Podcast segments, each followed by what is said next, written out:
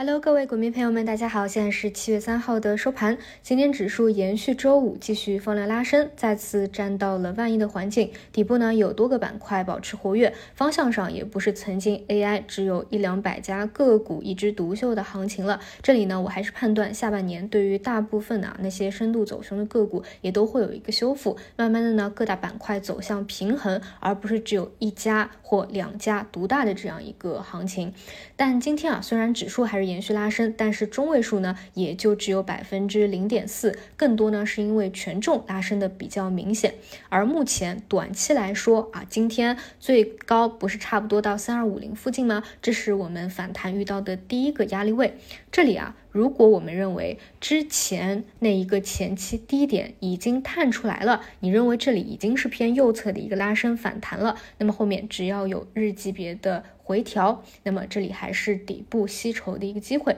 目前大家在大的方向、大的节奏上一定要清晰的认识的啊，现在是一个大周期的底部区域，并没有脱离开这个底部区域，但同时也没有已经明确的右侧拉升起来了。那么这里呢，方向上也可以多去留心观察这几天资金切入的低位方向，而不是在高位方向里面啊去参与高难度的博弈。那么上周五的时候是金融方向有拉升，今天。金融中字头权重股都是有轮动拉升的，所以呢，对于其他板块也是有一定的吸金的作用。那么我之前讲过，从中期布局的角度来说，比较稳的就是像调整了一波的中特估。那只要后面有行情、有增量资金入场，是绕不开这个低位低估的方向的，又是今年的一个主线之一。那我特别去看了啊，有一些专门做中特估主题的基金，基本上呢，从高点回调下来是在二十个点左右。而且呢，你拉到一年期来看，就是去年的这个时候到今年的这个时候，其实它的这个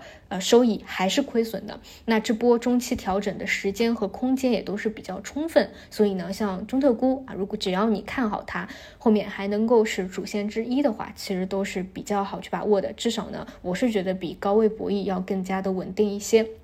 那么再看回市场的热点方向啊，机器人行业今天是一个分化，有涨停有跌停，但是大部分呢因为被权重拉升吸血，所以其实是一个回调的。这里呢，只要后面啊量化资金它不离场，还有做补涨的，还有做反包的，其实这个板块方向呢，你不能说它已经结束了，目前没有看到说已经确立拐头的一个信号。但是呢，当你去如果说你还想去博弈的话，去深水低吸的话。最好是去看一下量能上是缩量回调的，这个图形形态还比较好的。然后呢，更多是尊重市场、尊重量化。那求稳的话呢，还是多去看低低位啊，这些中特估啊，包括其他讲的这个之前都比较多啊。那种今天恒生科技也特别好啊，差不多百分之四的一个反弹拉升了。还有包括金融啊啊，最近汽车啊、新技术啊都还比较不错啊。这些资金介入偏底部，第尤其是啊第一根、第二根阳线起来的方向，都可以多去看一下。那么。这里呢，呃，明显啊，可以看出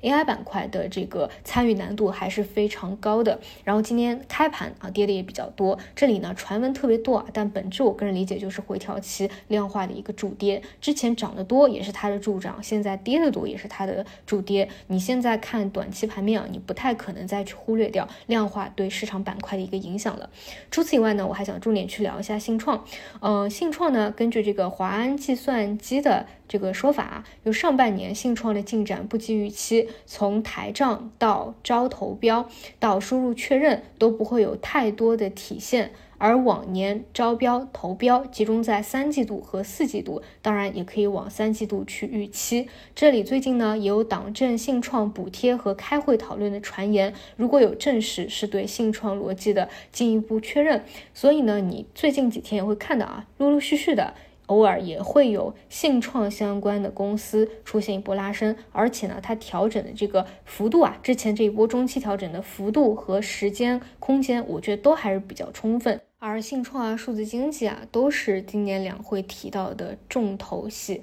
所以呢，后面无非就是要有招标啊、投标啊，包括其他政策的一个催化。但是你想，大方向在这边摆着，大概率呢都还是会有的。所以呢，像这种方向啊去做布局和低吸，我觉得在这样的一个位置啊，都还是比较合理的啊。至少呢，从上仓位的一个角度和稳稳定性的一个角度啊。呃，我觉得肯定是比去高位博弈那些啊在调整的这个方向要稳定的多的啊，所以这些也都是可以去考虑的啊。然后整体来说的话，明后天我觉得主要就是看一下第一个反弹压力位啊，市场如果有回调的回。的话，回调的一个节奏和情况吧，啊，但是底部区间一定是逢日级别和分时级别去吸筹的一个思路为主啦，就这里肯定不能用风险啊来去来去形容这样的一个回调或回撤。好的，以上就是今天晚评的内容，那我们就明天早晨再见啦。